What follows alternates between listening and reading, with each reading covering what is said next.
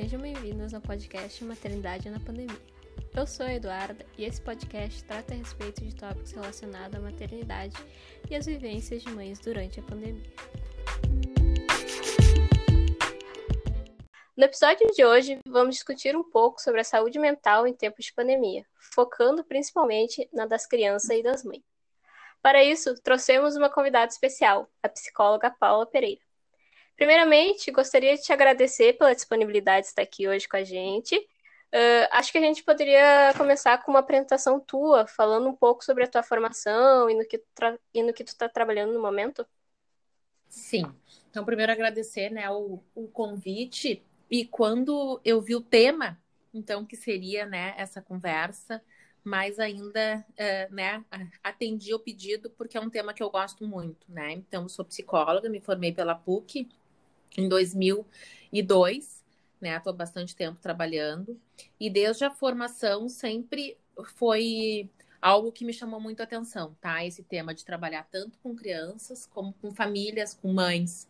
Então, se eu pegar meu histórico, assim, de formação, vários trabalhos né, durante a minha formação tavam, estavam vinculados a esta temática já, né? Então, quando estava fazendo a introdução, já me veio isso.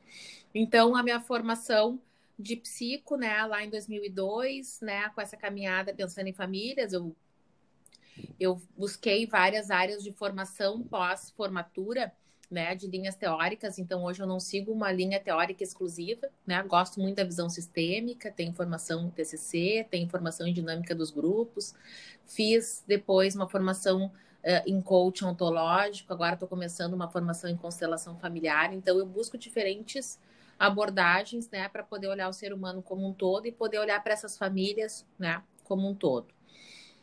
Uh, a minha experiência com famílias, eu sempre gosto de falar disso. Durante a formação, eu trabalhei muito em escola, fiz estágio, e na escola infantil, então, fazia muita orientação a pais, né? Então, acompanhava as crianças, né, no desenvolvimento infantil e fazia orientações do desenvolvimento normal, retirada de fraldas, bico, dormir, sexualidade, enfim, tem temas pertinentes, né, ao desenvolvimento normal. E depois vou focar mais nessa parte, assim, eu também tenho uma experiência bem, né, uma caminhada bem grande na área de, de psicologia esportiva, mas vou focar mais nessa parte de famílias, então, e criança. E dentro dessa minha formação, assim, e a experiência em escolas, eu tinha uma crítica, entre aspas, né, que eu via que as crianças eram muito encaminhadas, então, para terapia, e muitas vezes a demanda era do desenvolvimento normal. Eu via que essas famílias eram carentes, né, de receber uma orientação. Então, eu me formei em 2002, mas em 2013 só que eu comecei a atender em consultório. Antes disso, eu trabalhava né, em escola, né, num clube com atletas também, na parte organizacional, mas nessa parte com criança dentro da escola. Então, dentro do espaço de consultório, tem um trabalho que eu né, faço tanto de psicoterapia, né? Às vezes eu atendo a criança, ou atendo o adulto, o adolescente, enfim. Um trabalho de psicoeducação familiar, que é isso, assim, ouvir a demanda atual, né, de acordo com a história daquela família, com a cultura daquela família, com a característica daquela criança e fazer uma orientação de acordo com a necessidade, então, daquele momento e para aquela fase. E às vezes eu tenho intervenção com a criança, às vezes eu nem tenho, né? Porque daí então eu trabalho com os pais para que os pais possam dar conta então desta demanda, que eu brinco, né? A criança nasce não vem manual. Eu também não dou nenhuma receita de bolo, nenhuma fórmula mágica, mas como eu costumo dizer para as famílias, né, para as mães, eu empresto a minha cabeça para que eles possam pensar e a gente pensar juntos assim, então em estratégias, enfim, em orientações que possam funcionar, né, melhor para aquela criança, para aquela família. Sim. Uh, eu, queria saber então agora uh, como que está sendo assim essa experiência de atendimento durante a pandemia. Se tem algum público que tu viu crescer em maior proporção, continuou a mesma proporção, assim, do que antes da pandemia? Sabe, Eduardo, que eu estava pensando, assim, não teve um dia sequer durante a pandemia que eu deixei de atender, né? Então, isso acho que é uma questão importante, assim, da nossa área de escolha de atuação profissional, né? Uh, seja online, seja presencial, então, durante esse período. Tem uma demanda que ela aumentou muito, assim, que é a questão da ansiedade, né? Sim porque o tema é, e o que a gente está vivendo hoje em dia, ele gera realmente ansiedade, porque a gente não sabe ainda como vai ser no futuro, a gente não tem muito controle. E por que ansiedade? Porque a pandemia gera muito medo, né, esse medo não dando conta, vira nessa emoção secundária que acontece a ansiedade. Tanto em crianças, tá? Como em adultos, como com as mães. Então, se tem algo que cresceu muito, que potencializou, foi essa questão da ansiedade.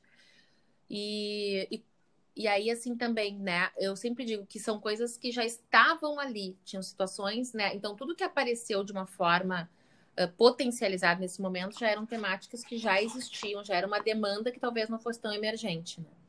Sim. Uh, agora a gente vai entrar um pouco mais na, na questão das mães.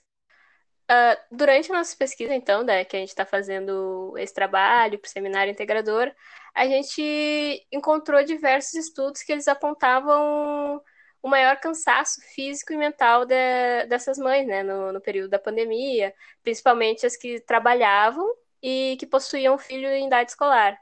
Uh, eu não sei se tu, tu tem algum, possui clientes com essas características, se tu Muitas. chegou... Muitas. tu Tu observa algum impacto da pandemia na vida dessas mulheres, nessas falas? Sim, né? Eu acho que tem uma coisa que é muito importante, assim, que é a mãe contemporânea, né? Essa mulher que trabalha, né? Que, que tem a sua profissão, que opta por ter um filho, que de organizar sua casa, em cuidar do corpo, cuidar da saúde. Então, é uma a mulher contemporânea ela é multitarefas uh, e é muito público que eu atendo, tá?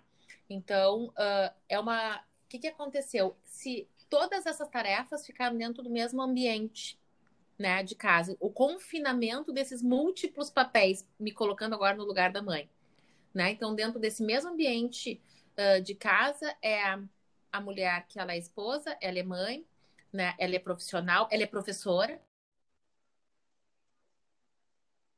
Ela é professora, então ela, ela tem que dar conta de muitos papéis e aí o que gera ansiedade também, né? Querendo fazer tudo da melhor forma, né? Tudo assim, eu tenho que ser a melhor mãe, a melhor professora, a melhor profissional nesse momento. E o um tema que agora, para esse momento, é vamos flexibilizar, vamos dar o melhor que a gente pode para o momento que a gente está vivendo, para o momento como tu estás te sentindo. Né? Porque senão não vai dar conta mesmo. Então, sim, eu diria que o que aumentou foi isso, são esses multipapéis dentro do mesmo ambiente, né? Sim. É, a gente até fez uma, uma roda de conversa no semana passada e a gente viu muito essas questões. Daí eu queria ver contigo assim, quais as principais questões que elas trazem, assim, questão de uh, cansaço, quais as principais questões que elas trazem assim para o consultório. Essa autoexigência, então, né, de querer ser essa mulher multitarefas e competente em todas elas, né? Uh, Aí daqui a pouco também já fiz, fiz, fiz. No início foi uma novidade, ai que legal, tô podendo ficar em casa, tô podendo observar mais meu filho, tô vendo do desenvolvimento, acompanhando o tema. Daqui a pouco, assim, encheu o saco, assim, em linguagem leiga, né? Não aguento mais, tô cansada também, né? Porque todo mundo em algum momento cansou.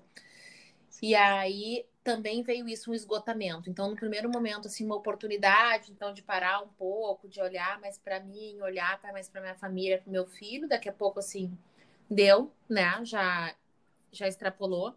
Depois veio uma expectativa de que agora, então, virou o ano, a gente vai poder voltar, todo mundo volta, eles voltam para aula, a gente pode voltar para o trabalho presencial. Minha vida, entre aspas, voltando ao normal e pum, frustra, para tudo, não volta ninguém, volta para dentro de casa, tá? Então, é uma, é, ela é uma demanda que ela vem em ondas, tá? E eu, quando eu trabalho, eu sempre ajudo a identificar em que momento tu estás nesta onda. Eu comparo, vou fazer um parênteses aqui, Eduarda, porque eu acho que isso talvez facilite que o que a gente vive na pandemia, emocionalmente falando, a gente vive as fases de um luto, tá? Uhum. A primeira fase é a negação, então a gente viu lá no início, março do ano passado, era meme, não é bem assim. A gente viveu essa negação de novo em Réveillon, em Carnaval, né?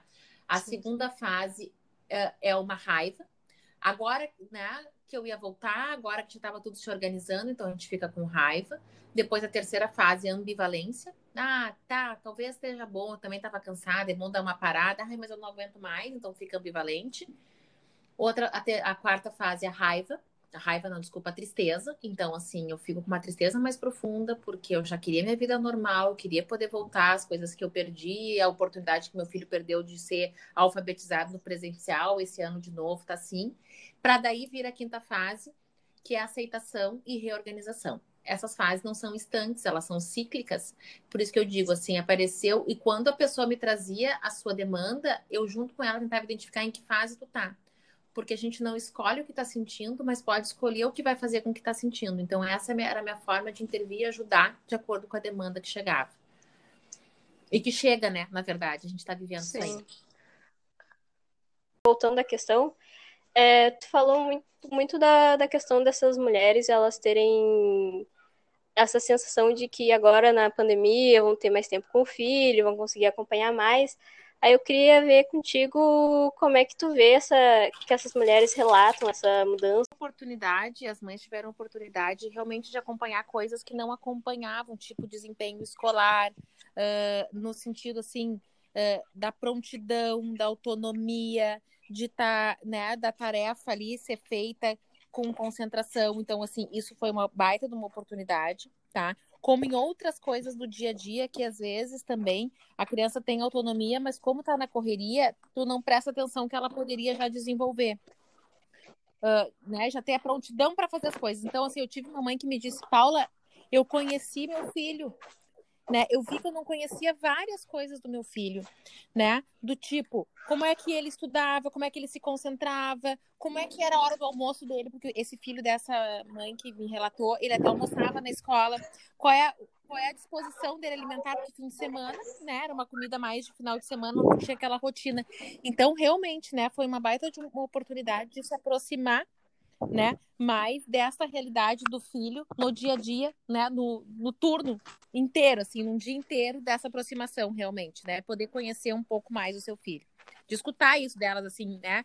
Que bom poder isso acontecer. Como eu disse, no início foi, depois também, né? Quando isso ficou demais e passou o tempo, também já já estava com uma assim estourado o prazo de ficar nessa aproximação, tá? Então, o que foi bom no início, depois até gerou coisas de estresse, porque daí então, né, já não queriam mais, queriam voltar para sua vida entre aspas normal, né, de compartilhar momentos de casa e momentos de trabalho.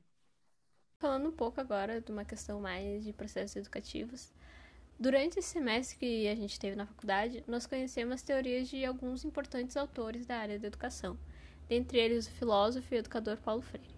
Sua obra, então, Freire afirma que o aluno chega à escola levando uma cultura, que não é nem a melhor nem a pior que a do professor. Na sala de aula, professor e aluno aprendem juntos, mantendo uma relação afetiva e democrática, que garante a todos a possibilidade de se expressar. Como que tu acha que essa relação professor-aluno pode ser danificada no ensino remoto emergencial?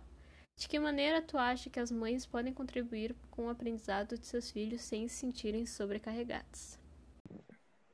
Com certeza, tá? Eu vi várias crianças sendo alfabetizadas em casa, né? Uh, o processo de ensino né, e aprendizagem, eu, principalmente na faixa etária dos pequenos ali, vamos pensar, tem muito a ver com a socialização.